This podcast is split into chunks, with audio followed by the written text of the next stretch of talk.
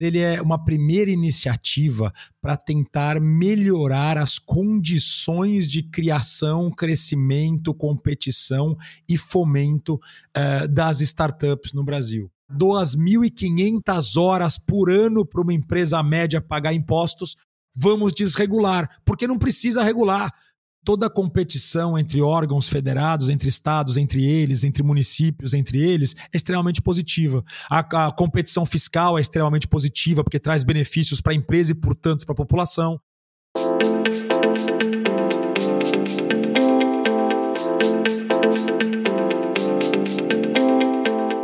Estamos no ar com mais um Leadercast. Eu me chamo Luiz Guilherme Prioli, sou associado do IFL São Paulo e seu âncora aqui no podcast. O Instituto de Formação de Líderes de São Paulo é uma associação apartidária, independente e privada para encorajar os valores liberais no Brasil através de seus membros e ampla rede de parceiros. Nós acreditamos que os cidadãos comuns da sociedade são os verdadeiros protagonistas das ideias da liberdade. E no tema de hoje falaremos sobre startups, mais especificamente esse marco legal das startups que está aparecendo na mídia hoje em dia. E para isso recebemos aqui dois convidados sendo o primeiro deles Marco Poli. E para quem não conhece, o Marco Poli é mentor, advisor, conselheiro e investidor em startups. Ele é fundador da Closed Gap Ventures, graduado em Engenharia Mecatrônica pela Escola Politécnica da Universidade de São Paulo, com MBA executivo em Finanças pelo INSPER, onde também é professor. Atualmente, o Poli possui o maior portfólio individual de investimento em startups do Brasil, contando com 50 empresas investidas no Brasil, Estados Unidos e Canadá. Também temos Adriana Teixeira. Adriana é associada do IFL São Paulo e atualmente trabalha na parte jurídica e comercial de projetos de infraestrutura. Bacharel em Ciências Econômicas e Direito pela PUC São Paulo, Adriana iniciou sua carreira no mercado financeiro, no mercado de capitais no Deutsche Bank, e também foi gerente de operações na Apex, agência promotora de exportação em Brasília. E eu queria começar com uma pergunta para contextualizar isso para todo mundo. E é para você, Marco. O que é esse marco legal das startups?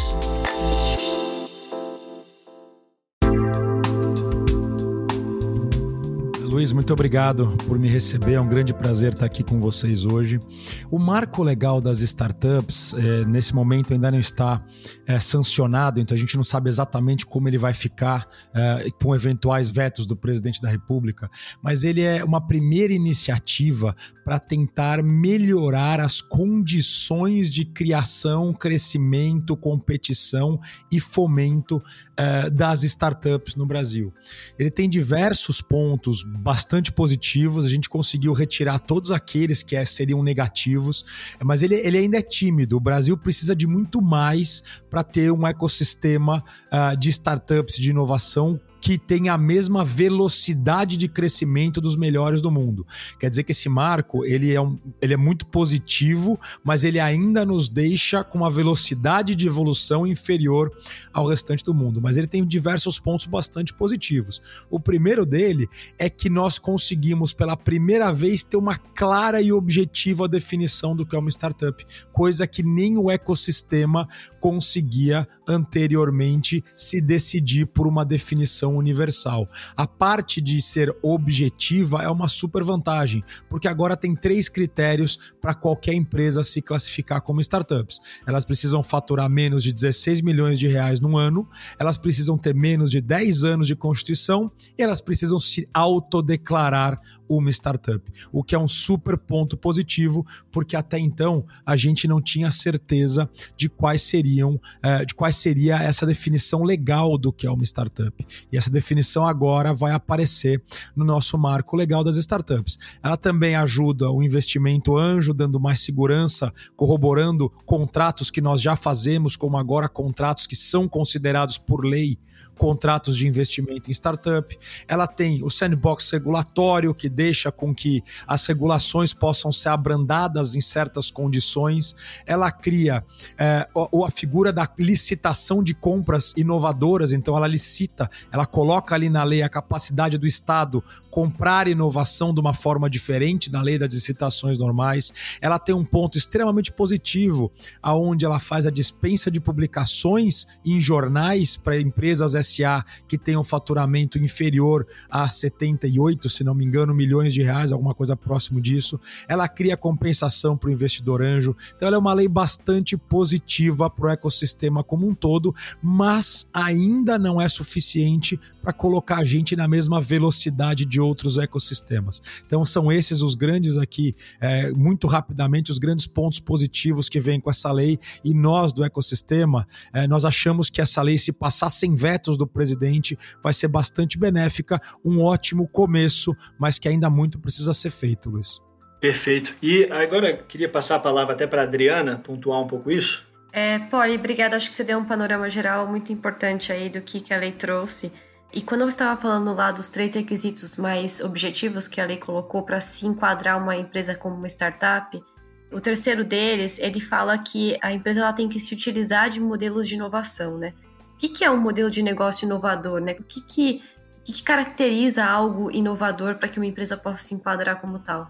Então, é, essa parte, apesar de ser bastante objetiva, é, na verdade eu entendo que é simplesmente uma autodeclaração. Então, assim, se você disser, olha, nós temos como objeto da empresa fazer modelos de negócio inovadores, ela já supre é, esse, essa, esse requisito. Mas isso, de fato, é alguma coisa que, como a inovação, é extremamente complexo, extremamente multiagente e muito horizontal. Então, careceria de uma definição é, mais clara. Mas, a meu ver, aqui é a autodeclaração é o suficiente. Eu vou ler até o texto aqui, ó. Declaração em seu ato constitutivo alterador e utilização de modelos de negócio inovadores para a geração de produtos ou serviços, nos termos do inciso tal do caput tal da lei tal. Então, a minha visão aqui, uma autodeclaração já basta para que eu consiga é, essa objetividade na definição, Adriano. Legal.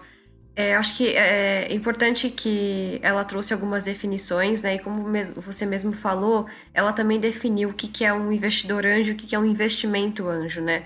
E ela trouxe algumas limitações de responsabilidade para esse tipo de investidor ao investir numa empresa do modelo startup. O que, que você acha que esse essa a limitação de responsabilidades aí por parte do reconhecimento de que um investidor anjo ele não é ele não é sócio da empresa, né? Então isso traz para ele uma segurança jurídica. O que, que você acha? Como que isso incentiva esse mercado?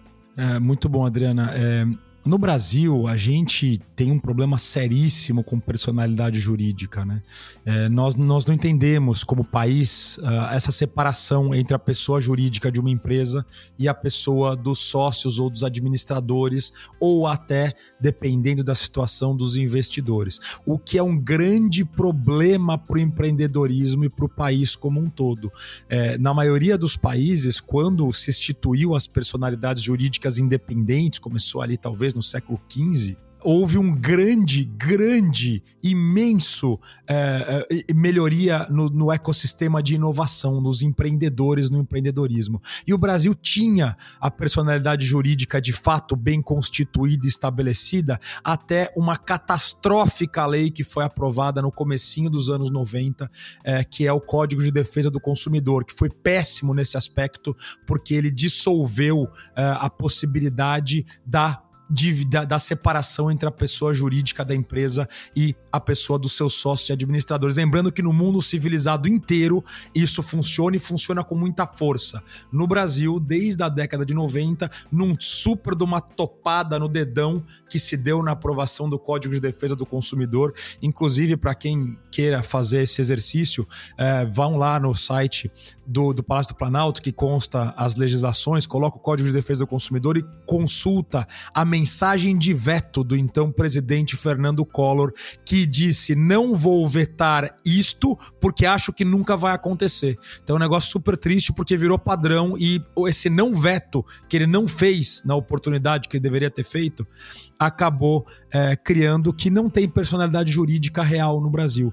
Então, como é que você vai investir numa empresa em que você não tem gestão ativa, você não está no dia a dia, você não toma as decisões? things e você ainda tem o risco de perder todo o seu patrimônio, porque a desconsideração ela é feita da forma mais absurda possível. Para quem já viu como funciona um processo de desconsideração, um processo em que teve desconsideração de personalidade jurídica no Brasil, é basicamente assim: olha, gente, então vamos fingir que não existe empresa. Aí todos os que estavam aqui na empresa coloquem seus bens disponíveis e o credor que eventualmente vai receber, vai ganhar essa ação, vai poder escolher os bens de qualquer um de vocês. Mas Imagina um investidor que está colocando aí 5, 10, 20 mil reais na empresa, se ele vai aceitar uma exposição para que ele possa perder a casa dele, a empresa dele, os bens deles, uh, porque é, você teve uma desconsideração acontecendo na personalidade jurídica. O ideal para o Brasil, para colocar ele de volta a par do que acontece no mundo civilizado,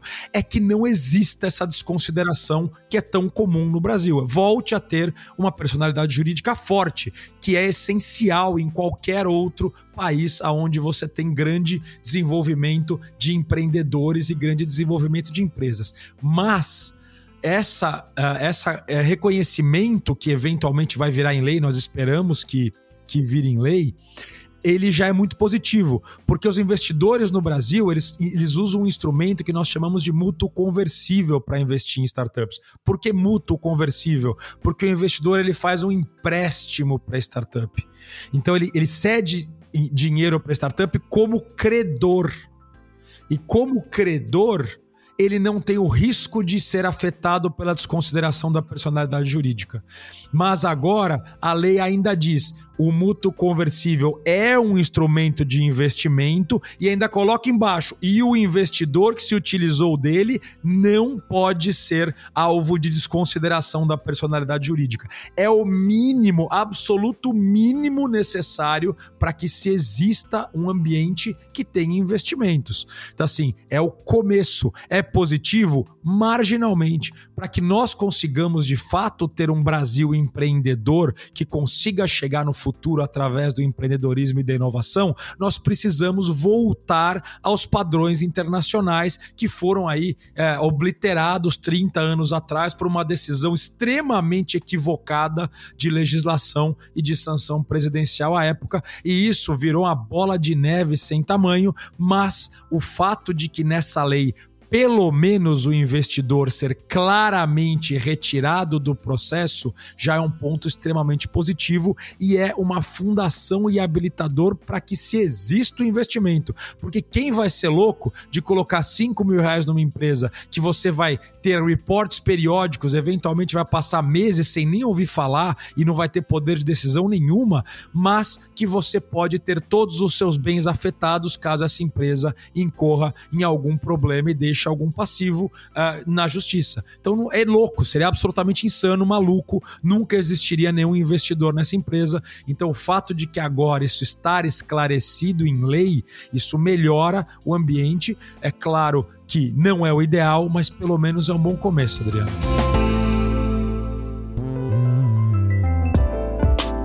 E assim, essa parte do mútuo conversível seria o que você falou que facilita o investimento anjo, né, com contratos, porque é, ele, ele valida através desse marco legal que está para ser aprovado, esse projeto de lei que vai virar uma lei, ele valida que essa ferramenta que é o mútuo conversível que já está sendo utilizado agora seja de fato recebido como algo a ser algo padrão. Né? E por que que eles fazem então? Como, como que funciona esse mútuo para pessoas que não conhecem essa parte de investimento em startup?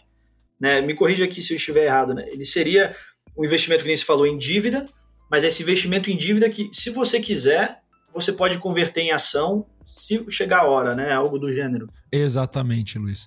O mútuo conversível, ele é um instrumento de dívida, mas que existe uma provisão que a critério do investidor, ele vai ser convertido em participação societária da empresa. Então, é, é, a, é a parte de que você aporta os recursos e você é credor até a hora que você se sinta confortável e essa empresa tenha o seu risco reduzido o suficiente para você dizer: não, a partir de agora eu quero converter esse mútuo em participação societária. É claro que, como ele é um instrumento que prevê a conversão em participação societária, o valor do investimento ele sobe junto com o valor da empresa e não uma mera uh, remuneração por dívida, como é o caso dos juros. Mesmo porque, se essa startup der errado, as chances de um credor reaver esse dinheiro como investidor são muito próximas de zero.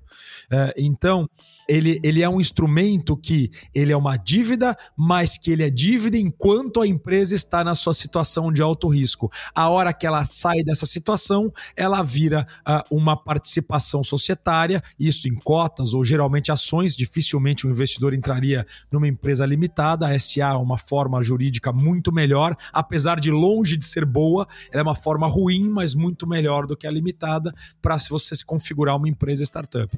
Então, o mútuo como qualquer mútuo, é uma dívida, só que essa dívida é, ela pode ser convertida em participação acionária e na conversão em participação acionária, então o investidor percebe a valorização no valuation, né, do valor de mercado é, dessa empresa. E é por isso que a gente usa esse instrumento.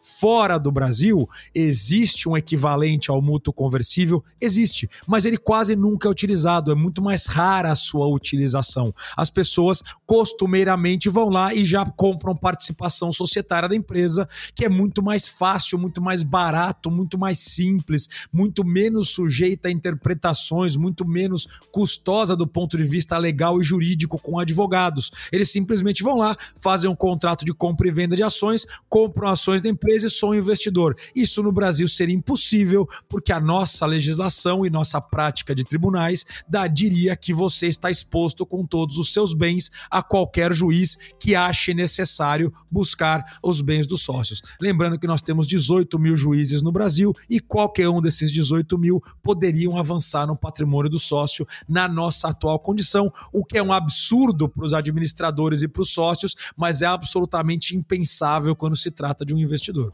É importante também trazer que a lei, a, o marco legal ele trouxe a previsão da gente é, de ter investimento por pessoa física, jurídica, fundos patrimoniais e fundos de investimento em participação, né? Eu queria ver com o Poli como é que isso funciona na prática, se tem algum requisito para esses fundos investirem nessas startups, né? E qual que é a experiência dele, de fato, como investidor anjo. Adriana, é muito comum você ter fundos investindo é, em startups, mas até então é, esses fundos, é, até recentemente, eles, a maioria dos fundos, os fundos no Brasil, eles têm que ser constituídos por algum tipo de condomínio. Geralmente ele tem uma franquia da CVM, que é a Comissão de Valores Mobiliários, para ser criados. Até recentemente, os fundos de participação eram proibidos de tomar dívidas da empresa. Então eles eram obrigados a investir na ação da empresa, mas isso já mudou mudou. É, já faz alguns anos que os novos FIPs eles podem é, co contrair também um mútuo conversível. Então, alguns fundos, que especialmente aqueles que investem em estágio muito inicial, já usam esse instrumento de mútuo conversível, porque a resolução da CVM que falava sobre o FIP, o novo FIP, já deixava com que eles fizessem. Então, quando os fundos eles entram em estágios que a empresa já está mais madura, eles têm vantagens em comprar ações e fazer investimento direto no capital societário da empresa. Mas aqueles que miram em empresas mais incipientes, que é geralmente o estágio onde os investidores anjo também investem, esses têm vantagens em usar mútuos conversíveis, porque aí eles não, eles não precisam ficar nem com o patrimônio do fundo exposto, caso eles de fato investissem. Então, é, essa franquia de que pessoas jurídicas também podem fazer, ela veio, na verdade, já para reforçar e corroborar o que a CVM já dizia em relação aos fundos, mas trouxe também a possibilidade de pessoas jurídicas fazerem isso, o que a CVM não deixava tão uh, claro, porque a CVM não regula aí as pessoas jurídicas. E como fundos no Brasil são coisas só de altíssimo patrimônio, é economicamente inviável fazer um fundo no Brasil se você não tiver aí seus 30, 40, 50 milhões uh, de recursos para investir. Então é muito frequente que investidores usem empresas, empresas de responsabilidade limitada, ou SAs, que não têm grandes requisitos para serem criadas quando eles vão colocar volumes inferiores ao volume que é ótimo no caso é, de um fundo ali, seus 30, 40, 50 milhões de reais. Então, aqueles, aquelas pessoas que, ou grupos de investimento que vão fazer um investimento de 5 milhões de reais, eles têm que criar uma estrutura como uma limitada ou uma SA, que não deveria ser o caso, deveriam poder fazer fundos. Então, esse é um dos outros pontos em que falta no Brasil, que nós estamos muito longe do exterior, mas nesse caso é para reconhecer que também essa união de pessoas na forma de sociedades limitadas e SAs, porque os valores de investimento ficam abaixo dos valores economicamente viáveis para se fazer fundo, eles também ganham esse benefício de serem considerados investidores e terem seu patrimônio é, protegido. Bem, bem interessante, porque você está avançando aqui em cima logo das perguntas que eu quero fazer, assim, porque eu ia perguntar isso aí do SA, e acho que você já, já falou, porque você citou ali que pô, algumas startups, pra, pelo que eu entendi, para se blindarem um pouco desse risco jurídico, era melhor do que uma sociedade limitada fazer uma SA. E essa lei das startups englobaria isso também, até na, na dispensa de publicação em jornais que você falou como um dos benefícios. E para quem não conhece, você pode se aprofundar um pouco nesse tema, né? O que, que seriam essas dispensas de publicação em jornais e como isso é, reverberaria para as startups? Claro, Luiz, é um prazer. É, o tipo jurídico né, que uma empresa se constitui, no Brasil, na prática, você tem dois grandes tipos jurídicos em que 90 e tralalá por cento das empresas se constituem, que são as sociedades limitadas e as sociedades por ação, antigamente sociedades anônimas ou SAs. É, a limitada, ela, ela deveria ser uma estrutura com limitação de responsabilidade, mas que nós já vimos que no Brasil deixou de existir ali desde a década de 90 e uma luta tentar reconstituir a personalidade limitada, mas ela continua limitada no nome. É, mas essa empresa, ela é uma sociedade pensada para ser uma sociedade de pessoas. E quando eu tenho, por exemplo, investidores, eu já não consigo consoar a limitada com a presença de sócios que estão trabalhando e de investidores que só estão investindo nessa empresa. Então, uma forma jurídica melhor para as startups é a sociedade por ações ou SA. Nessa forma, eu consigo ter as pessoas que trabalham e as pessoas que investem com direitos e responsabilidades diferentes e participações diferentes. E ela é uma forma jurídica muito melhor do que a limitada para startups. Mas as, as startups elas não costumam se constituir como SAs por causa, dentre outras coisas, e a maior parcela de contribuição é por causa do custo é muito caro você se constituir como SA. Não é porque você tem que pagar uma taxa grande no cartório, não, para ir lá registrar, desculpa, na junta comercial, para ir lá registrar. Mas é porque até recentemente, aliás, até hoje, e a gente espera que isso caia aí com a sanção do marco legal das startups, eu tenho alguns custos adicionais. Um deles é o custo da publicação, outro é o custo tributário. O custo da publicação, ele advém do fato de que a lei das SAs, uma lei antiga da década de 70, mais velha que eu, essa lei, ela dizia que como sociedades por ações foram pensadas para serem pulverizadas, terem diversos investidores, abrirem capital na bolsa de valores, é a forma jurídica que as empresas estatais são obrigadas a se constituírem, não pode usar outra forma. Ela não foi pensada para uma empresa começando, ou para uma empresa pequena, ou para uma empresa startup. Ela foi pensada para Petrobras, para Vale, ela foi pensada para aquelas empresas com capital aberto na Bovespa. Então, ela tem um problema seríssimo que ela obrigava essas empresas, qualquer que seja o tamanho, tá? Desde a que acabou de se criar, que não fatura nada, até a Petrobras, elas eram, ainda são, obrigadas a publicarem diversas, diversos atos e balanços em jornais de grande, de grande circulação e no valor econômico. Por quê? Naquela época, na década de 70, mais velho que eu, era a melhor forma que se tinha para dar publicidade ao que estava acontecendo nessas empresas. Lembrando que elas foram pensadas para ser empresas com diversos, com centenas, milhares, dezenas de milhares de sócios. Então, olha, aconteceu uma reunião de conselho, vai lá e publica no jornal. Aconteceu uma, uma, uma uma assembleia, vai lá e publica no jornal. Fechar as contas, vai lá e publica no jornal os balanços. Saiu auditoria, vai lá e publica no jornal. Então, foi pensado para empresas muito grandes numa época em que a única forma das pessoas verem alguma coisa era se aparecesse nos jornais. Então, tava lá obrigatoriedade de publicação em um jornal de grande circulação e no Diário Oficial. Acontece que a quando você obriga alguém a fazer, uh, quem é o outro lado que se beneficia, no caso, os jornais, as agências de publicação legal, que se beneficiam muito disso, é, chegou a década de 90, chegou a internet. Faz algum sentido para que alguma coisa tenha publicidade, que ela tenha que ser publicada num jornal? Óbvio que não. Ninguém mais nem lê esses jornais uh, de forma impressa, aonde essas coisas teoricamente teriam publicidade. É muito mais, muito mais vantajoso hoje hoje para se ter publicidade de alguma coisa, que essa coisa esteja na internet. Coloca num site específico, obriga a estar no seu website, mas isso geraria uma perda de receita significativa nos jornais, nas agências de publicação, e acabou que, com o advindo da internet, isso se tornou um privilégio. Então as empresas elas eram ainda são obrigadas a pagar para os jornais publicarem só porque a lei manda. E esse custo é absurdo. Uma empresa que está abrindo agora, ela vai gastar no mínimo 30 mil reais só para poder abrir, se ela for tentar abrir como uma SA. Então essas empresas elas gastam tranquilamente entre 130 e 100 mil reais só para começar a jogar. As grandes empresas chegam a pagar até 2 milhões de reais todo santo ano só porque em 1970 fazia sentido que a publicidade fosse dada. Hoje não tem nenhum sentido que isso aconteça, mas o privilégio se mantinha através de lobbies fortíssimos e finalmente nós vemos aqui uh, uma tentativa de se racionalizar e acabar com algo que hoje é um privilégio. Não tem motivo nenhum real a não ser, ah, coitado do jornal, ele vai quebrar se você não se, achar, se você não precisar pagar para ele. Não faz sentido nenhum. Então essa obrigatoriedade, se tudo der certo, vai cair pelo menos para as pequenas empresas, aquelas que faturam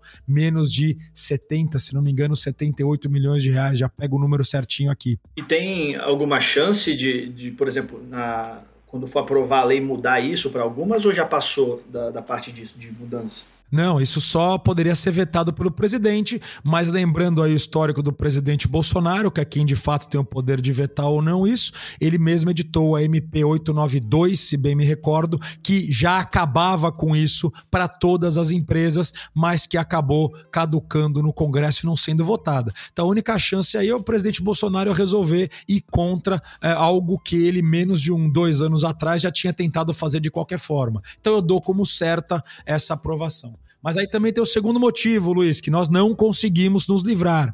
Na criação do Simples Nacional, Lei Complementar 123, alguém na época teve a ideia de que empresas SA não podiam ser classificadas dentro do regime simples. Então, um dos grandes pleitos das startups era de que as empresas SA pudessem também aderir ao simples, que é um regime que não necessariamente dá uma tributação menor para as empresas, mas ele economiza economiza milhares de horas de funcionários, porque é, essas empresas têm uma dificuldade gigantesca em pagar impostos. O Brasil é o líder mundial em fardo, fardo burocrático para pagamento de impostos. Ele já chegou a custar 2.500 horas por ano para uma empresa média pagar impostos. Hoje baixou para por volta de 1.600, mas ainda é o dobro do país, que é o segundo que mais impõe esse fardo. Então, fato das, das SAs não poderem aderir ao Simples é o outro grande impeditivo e esse a gente não conseguiu vencer.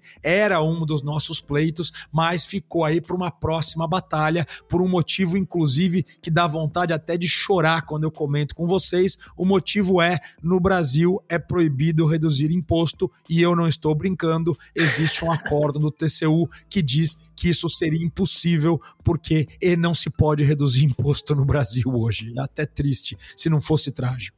Não pode reduzir, por que não? Por que não? Essa é a razão deles, né? Não pode porque não pode. Na verdade, o que aconteceu é que em algum momento é, o TCU foi encarou ali como um um problema o fato de que existia aí benefícios, benefícios fiscais sendo dado a grupos de pressão e aí ele abaixou um acórdão dizendo assim: não se pode baixar nenhum real de imposto se na mesma norma não tiver aonde vai ser colocado este um real a mais no outro imposto. Nossa, então a carga continua igual. E é por isso que Bolsonaro, quando, quando vai reduzir imposto, vai lá e fala: tá baixando imposto A, mas tá subindo imposto B. O imposto B é dos bancos, de alguém que é tido como rico, entendeu? Então, assim, você não pode simplesmente baixar imposto no Brasil. Ah, então quando tá tirando imposto de importação, todos esses negócios, ele tem que repassar por lei para, para outra, para outra área? É por acordo do TCU, sim.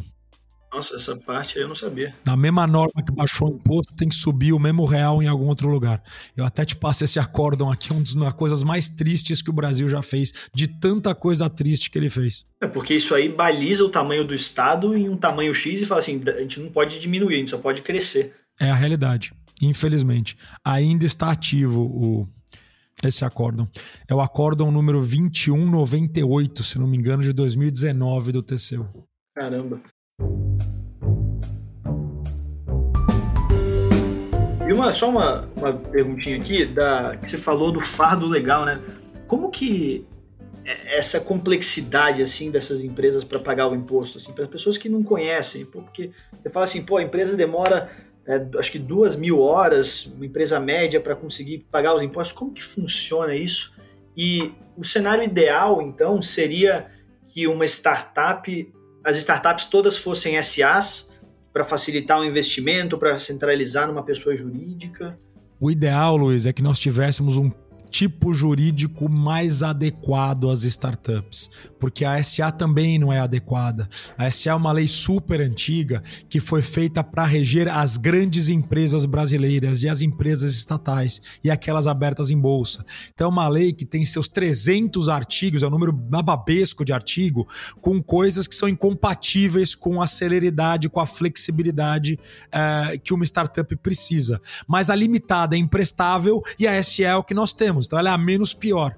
Então, infelizmente, sobra ela para que a startup possa é, de fato crescer. A limitada, ela tem diversos pontos que tornam absolutamente impossível você fazer uma startup em fase de crescimento, é, porque você não consegue ter uma ação, uma sociedade por ações. Cada vez que você troca sócio, você tem que registrar na dunta comercial, e aí o sócio pode a qualquer momento pedir para sair e levar uma parte do patrimônio da empresa junto com ele, porque ele perdeu a Factio Societatis, é uma sociedade de pessoas. Na SA, não. Ah, o bem é da empresa, não é teu. Na limitada, o bem é teu e está sendo usado pela empresa. Então é uma configuração diferente.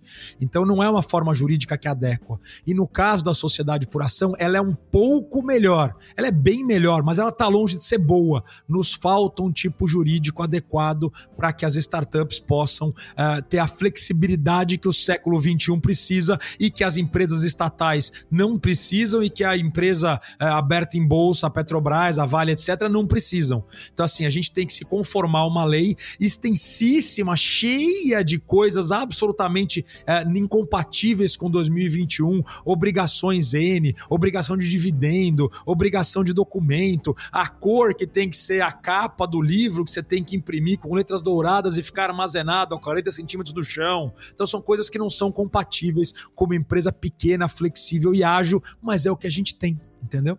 E vai trabalhando com menos pior, né? Não, eu acho que isso só mostra como a gente ainda tem um longo caminho pela frente no que tange a parte burocrática do nosso país, né? E ainda, acho que tratando um pouco mais desse tema, é, a lei ela também trouxe uma questão de uma flexibilização regulatória que você até comentou no início da sua apresentação, né? E dentro disso, o objetivo disso seria poder suspender temporariamente para as startups algumas normas exigidas por reguladores, né? Eu queria que você falasse um pouco sobre como isso funciona na prática, como funcionava antes de ter essa previsão. E uma questão que eu acho que é muito importante é: você acha que o fato de, de você poder suspender determinadas normas, isso pode trazer alguma interpretação discricionária por parte do regulador? Adriana, é, sim, o que acontece hoje é que o Brasil aí ele, ele é acometido por um excesso de positivação, um excesso de regulação. Isso significa que tem lei demais, tem norma demais e as normas elas não foram feitas pensando que existiriam empresas como as startups. Elas foram feitas para uma outra realidade, só que as normas são perenes. Para você mudar alguma norma no Brasil, alguma regulação, algum decreto, alguma lei, é um parto sem tamanho, um dreno de energia de milhões de reais para qualquer coisinha que você precisa fazer, aonde você precisa é, fazer alguma mudança de norma. E o Brasil ele está cheio de normas extremamente ultrapassadas. A primeira coisa que N presidentes fizeram o dia que eles tomaram posse foi fazer decreto de revogaço. Collor, quando tomou posse, ele baixou um decreto que falava assim: olha, vamos cancelar esses decretos em anexo. E tinha 10 páginas bicolunadas com um decreto por linha, bicolunada, que ele cancelou numa caneta só, de tanto, de tanto fardo que nós temos no Brasil. E isso não é diferente quanto à regulação. O Brasil é um país hiperregulado, ele tem mil vezes mais regulação do que ele deveria ter para aceitar empresas flexíveis, para aceitar inovação, para aceitar startups. Então, o que acontece é que startups elas acabam batendo em diversas regulações que foram feitas pensando não nela, pensando em que a empresa grande que operava aquele mercado tem que seguir aquilo. Poxa, gente, mas eu sou uma startup, eu tenho um patrimônio muito pequeno, eu sou muito ágil, o que eu tenho é o conhecimento, a vontade, a gana dos meus fundadores e alguns investidores que estão entrando aqui. Eu não sou uma grande empresa no seu mercado, mas eu gostaria de poder oferecer serviços aqui nesse seu mercado, produtos nesse seu mercado, porque eu acho que com esses serviços e produtos eu vou criar riqueza, criar valor para a população, vou dar opções para eles de compra. Mas daí a regulação não pensava nisso e mudar a regulação é quase impossível, porque as empresas que são reguladas olham e falam: não, eu gosto dela sim, eu não gostaria que ela fosse mudada, para mim tá bom. E nós sabemos que grande parte dessas regulações vem para limitar a concorrência. Regulação no Brasil, a primeira coisa que ela faz quando ela sobe é falar: a concorrência agora aqui está limitada. Ela faz isso de N formas, tá? Ela faz isso falando que você precisa da aprovação, falando falando que você precisa de um requisito, falando que você precisa fazer um processo administrativo, ou no caso, por exemplo, de entes infra uh, federais nas prefeituras, olha, para abrir uma empresa, você precisa que tenha um contrato de aluguel, ou que a empresa vá ter dentro do seu capital social um imóvel. Então são coisas que não são condizentes com o universo de 2021, muito menos com as startups. A startup ela quer abrir, ah, ela quer ser aberta no endereço do fundador. Eu não quero nem colocar uma vaga de coworking porque eu estou trabalhando de casa. Eu não quero precisar ter um lugar para abrir. Mas em muitos, muitas prefeituras no Brasil ainda é proibido você abrir uma empresa na tua casa, porque você precisa passar pela prefeitura e a prefeitura vai avaliar se eles acham que aquele local aonde você quer abrir a sua empresa é apropriado para abrir uma empresa ou não.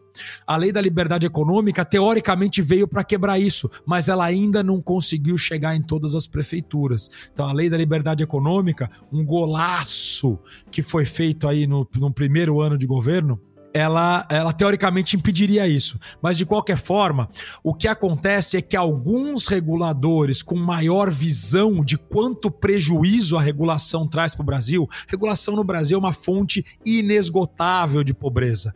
Toda vez que você impede alguém de competir no mercado, o teu povo, a tua população ficou mais pobre porque ela deixou de ter uma opção a mais para escolher. Então, quando você limita a opção da população, isto é pobreza. A regulação população no Brasil é uma fonte inesgotável, é um mar de pobreza.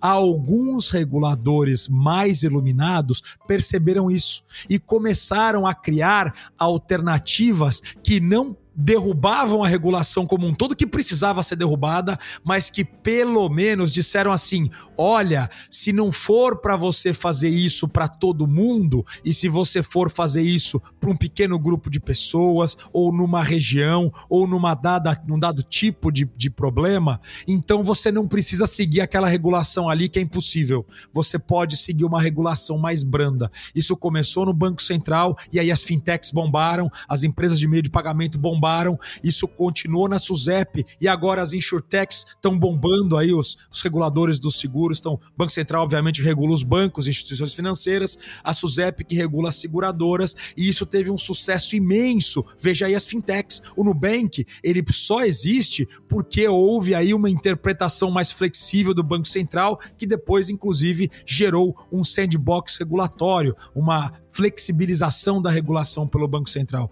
Então hoje é impensável você olhar para as empresas e para o valor que elas entregam para a população e falar, poxa, essa empresa não devia existir, porque lê a regulação lá. A regulação fala que essa empresa tinha que ter pedido autorização para um burocrata que nunca, nunca no mercado viu o que está acontecendo, que não entende de economia, mas ele é um cara que tem a caneta para dizer se você pode ou não competir, quando o livre mercado deveria ser absoluto. Então isso acontece em todos os níveis. Isso acontece em nível federal, nível estadual, nível municipal. E agora, com esse sandbox, existe a autorização as agências reguladoras já podiam fazer, tanto é que o paciente já tinha feito, o ZEP já tinha feito. Mas agora, os estados e municípios e órgãos dentro dos estados e municípios, secretarias, etc., também têm a possibilidade de criarem regulações diferentes, mais brandas. Então, por exemplo, ah, se você é uma empresa que está começando, então você pode abrir a sede no seu apartamento. Isso vai ser uma possibilidade agora. Mas se você é uma empresa que não está começando, não pode. Ah, mas não devia ser diferente, não devia ser para todos? Sim, devia ser para todos, mas para todos a gente briga há décadas e não consegue. Pelo menos agora nós estamos criando legislação que é possível para alguns. Muito no caso de como, por exemplo, fez Israel, uma das grandes potências de startup no mundo. Um país hiperregulado, talvez tão regulado quanto o Brasil, e que olhou e falou: gente, essa regulação não é compatível com o mundo econômico moderno, essa regulação não é compatível com o livre mercado, não é compatível com a riqueza, não é compatível com a atual sede da população por opções e por riqueza e por conforto e por qualidade de vida. Então, assim, para as startups, eu não tenho regulação nenhuma. Uma startup abre literalmente em horas em Israel. Enquanto se for abrir uma padaria, você pode demorar um ano para conseguir uma licença de funcionamento, por exemplo. Então são, são situações de extremo sucesso que já existe até no mercado internacional que olham e falam: gente, regulação é igual a pobreza. Vamos tentar diminuir a regulação pelo menos para algumas classes de produtos e empresas. Então isso é muito bem-vindo. Claro que no objetivo final é vamos desregular, porque não precisa regular. Não tem mercado, se tem um ou dois mercados que precisam de regulação, os outros não precisam. Eles estão aí por quê? Porque alguém conseguiu um lobby, porque alguém com uma visão equivocada econômica achou que se não fizesse assim, o povo ia ficar pobre. E na verdade, o nosso sistema de regulação é um grande gerador de pobreza. Então essa flexibilização é muito bem-vinda, mas de novo, é um primeiro passo, é tímida. Você acha que o nosso ambiente regulatório está preparado para lidar com isso? Enfim, você disse que eles podem fazer, né? Mas até onde esse pode pode resultar numa total inação? Olha, Adriana, é, aí a gente vai começar a ver competição, né? E essa parte é boa, especialmente entre municípios. Eu acho que toda competição entre órgãos federados, entre estados, entre eles, entre municípios, entre eles, é extremamente positiva. A, a competição fiscal é extremamente positiva, porque traz benefícios para a empresa e, portanto, para a população. Então também vai haver a competição regulatória. Então, os municípios que estavam ali padronizados numa regulação extremamente restritiva, alguns deles, os primeiros, vão começar a implementar flexibilidade flexibilizações e vão ver seus resultados. No nível federal, algumas das agências reguladoras mais iluminadas já viram e as outras estão olhando. Gente, ó, vocês deveriam fazer, hein? Então, assim, veja a lei aqui, vocês deveriam começar a regular a menos, a, a, flexibilizar essa regulação. Então, vejo que não vai ser para todos, mas para quantos mais conseguirem ser, melhor, Adriana.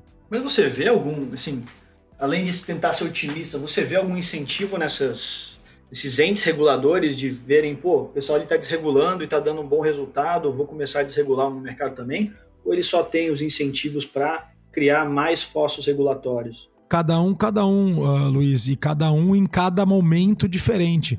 Quem imaginou que um mercado rigidamente controlado, onde se teve 30 anos sem que um banco pudesse ser aberto porque o Estado não permitiu, de repente ser a ponta da lança nos uh, sandboxes regulatórios. Então o Bacen hoje, ele ainda é um infinito gerador de pobreza, mas ele está gerando menos pobreza do que ele gerava pouco tempo atrás. Então, num negócio extremamente regulado como um banco, você conseguir esses primeiros passos, então já é um ponto extremamente positivo e aí vai depender do momento e depender da pessoa. Mas os resultados são claros. As fintechs estão aí, muitas delas porque o Banco Central começou a flexibilizar.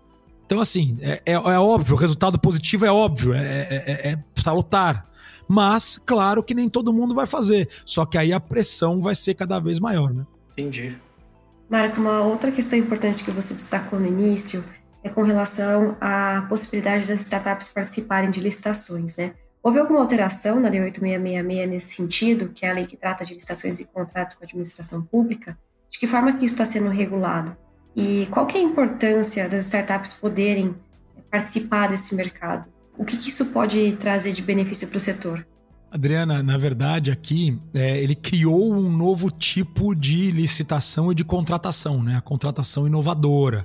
Ele nem altera 8666, ele é uma lei que está. Ele, ele, é, o marco legal ele correu no interstício entre. que todo mundo já sabia que era o fim da 8666 e a aprovação da nova lei de licitação, mas ele foi aprovado antes que a gente tivesse tido a sanção da nova lei de licitação. Então, ele faz uma ou duas referenciazinhas, só texto do 8666, mas não altera, ele não cita a lei. Ele, teoricamente, ele não herda nada de ninguém, é, porque não tem ali a, a, a menção clara de no, no, que lei deveria ser aplicada, porque aconteceu a troca da legislação de licitação bem no meio da tramitação do marco legal. Então, assim, é, por que, que é importante que startups possam vender para o serviço público? Não é, não é novidade para ninguém aqui que o Estado do Brasil é paquidérmico, o Estado é gigante. O Estado hoje ele tem aí próximo de 40% de todo o PIB brasileiro é consumido pelo Estado. Então, se você tem um país que 40% é o Estado e as startups não conseguem vender para o Estado, quer dizer que para elas é como se o Brasil tivesse só 150, 130, 140 milhões de pessoas em vez de 210 milhões de pessoas. Porque apesar do número de gente ser muito grande, uma grande parte da economia não podia negociar, não podia fazer trocas com startups. Então, o fato de que foi criado aqui uma figura que é a compra inovadora e os requisitos dela são extremamente mais flexíveis e mais baixos do que os requisitos de uma licitação tradicional. Lembrando que a licitação, como criada pela 8666, ela veio ali com um manto de que agora sim a corrupção acaba e o Estado vai comprar bem se vocês acham que ela de fato conseguiu fazer o que ela se propunha a fazer, vocês são muito ingênuos. Então, é, essa legislação ela tem uma flexibilidade muito maior, ela tira diversos dos impeditivos que impediam que startup conseguisse é, fazer processos licitatórios, mas ela tem uma limitação de valor bastante baixinha. É um ponto algum milhão de reais o tamanho máximo do contrato.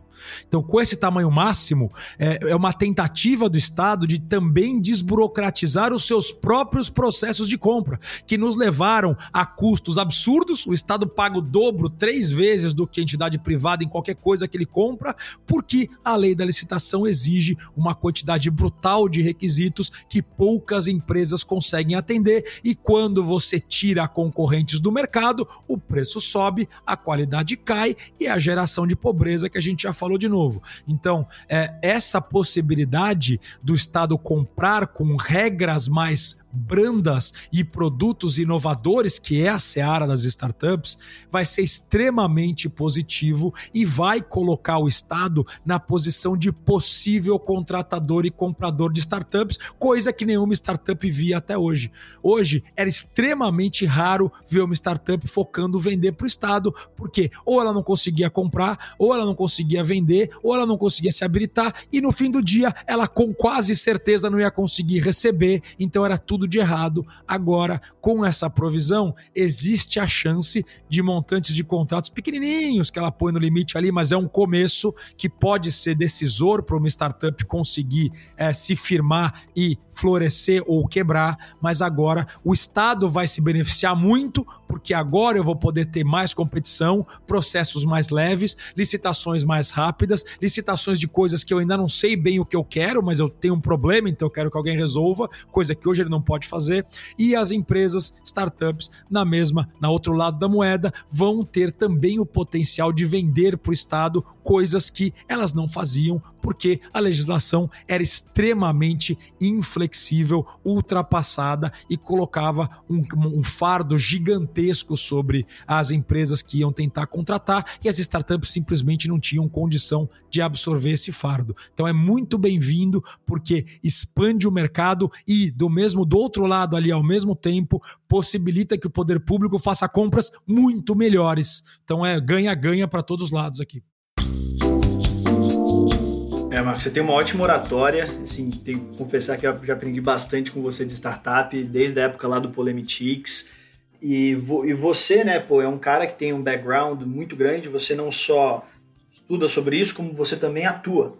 Então, aquilo que a gente fala de skin in the game, você está fazendo, você já tem um portfólio pessoal de mais 50 empresas investidas em três países diferentes, então é um investidor internacional aí ligado à inovação e trouxe para a gente muita informação muito útil sobre esse marco legal das startups. Que, por sinal, o relator dela é um, um associado do IFL São Paulo, que é o Vinícius Poit, né, que é do Partido Novo.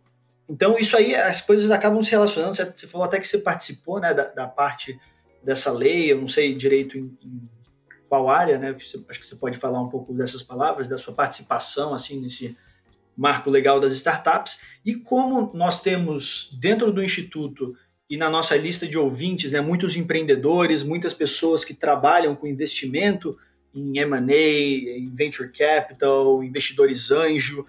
Se você pudesse soltar algumas palavras aí para gente, junto com as suas considerações finais, sobre o que nós devemos esperar nesse cenário das startups no Brasil aí, com a aprovação né, nessa, nessa quarta-feira aí, na, assinatura do, do Jair Bolsonaro. Olha, Luiz, é, é, interessante. Nossa participação foi em todas as consultas públicas. Nós participamos com notas técnicas. Nós unimos aí é, um grande grupo de entidades e de pessoas interessadas em startup para que a gente conseguisse ser visto como um bloco. E aí foi a criação do Startup Advocacy. Para quem quiser olhar, startupadvocacy.com.br é o nosso site.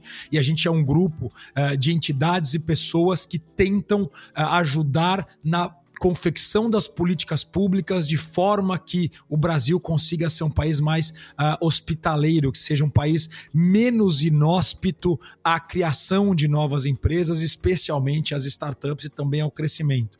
Então a gente conseguiu é, ter diversos dos nossos das nossas sugestões, das nossas colaborações incluídas no texto e foi extremamente positivo. E como é que eu vejo aí o panorama do Brasil é, para as startups? É, Luiz, eu acho que ele é brilhante. Eu acho que o Brasil é um país que ele precisa é, desesperadamente é, mudar a sua matriz produtiva e sua matriz exportadora. Hoje nós temos aí um tripé é, aviões, que exporta bem, ou exportava bem até agora, a Covid pode ter mudado isso. A gente tinha extrativismo ah, e extração é, mineral, etc commodities em geral e agropecuária. E aí isso, isso nunca levou o país a lugar nenhum. Nenhum país do mundo foi a lugar nenhum com uma matriz desse tipo. E nós ainda temos um grande problema aí que já está no nosso horizonte, que é o surgimento da comida sintética. Não aquela comida de vegetais que todo mundo acha é comida sintética. Aquilo ainda é comida natural. Ela é só vegetal que foi feito de outra forma. O que nós estamos falando aqui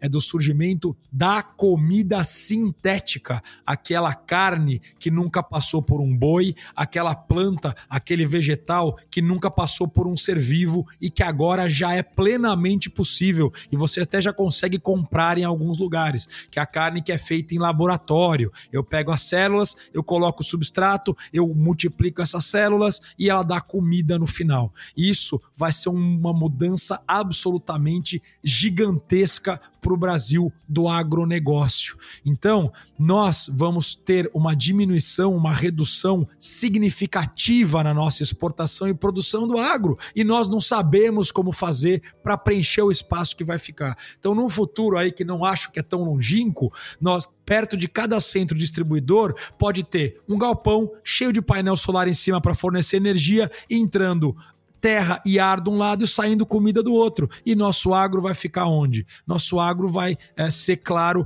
é, muito importante para fornecer os subsídios, para fornecer os substratos, para fornecer, mas isso ainda é intermediário. Então nós precisamos realocar com urgência a nossa matriz econômica, porque nós já vimos o tiro que está vindo por aí e nós temos que reagir a ele. O Brasil tinha que já ser hoje o pioneiro na produção de comida sintética, na pesquisa de comida sintética. E hoje nós nem sabemos o que é isso. Nós nem sabemos o que é isso. Quando se você for no Vale do Silício, você já consegue comprar um hambúrguer em escala de laboratório custando 30 dólares numa lanchonete que nunca passou por um boi, nunca passou por uma vaca. Isso, quando entrar em escala industrial, vai produzir uma fração do impacto ambiental que produz a plantação e a criação como nós temos hoje a uma fração do custo. Então, nós já vemos que isso vai acontecer. Teve até um conhecido que virou e falou: gente, o agro de hoje era a seringueira do começo do século passado pelo mesmo motivo.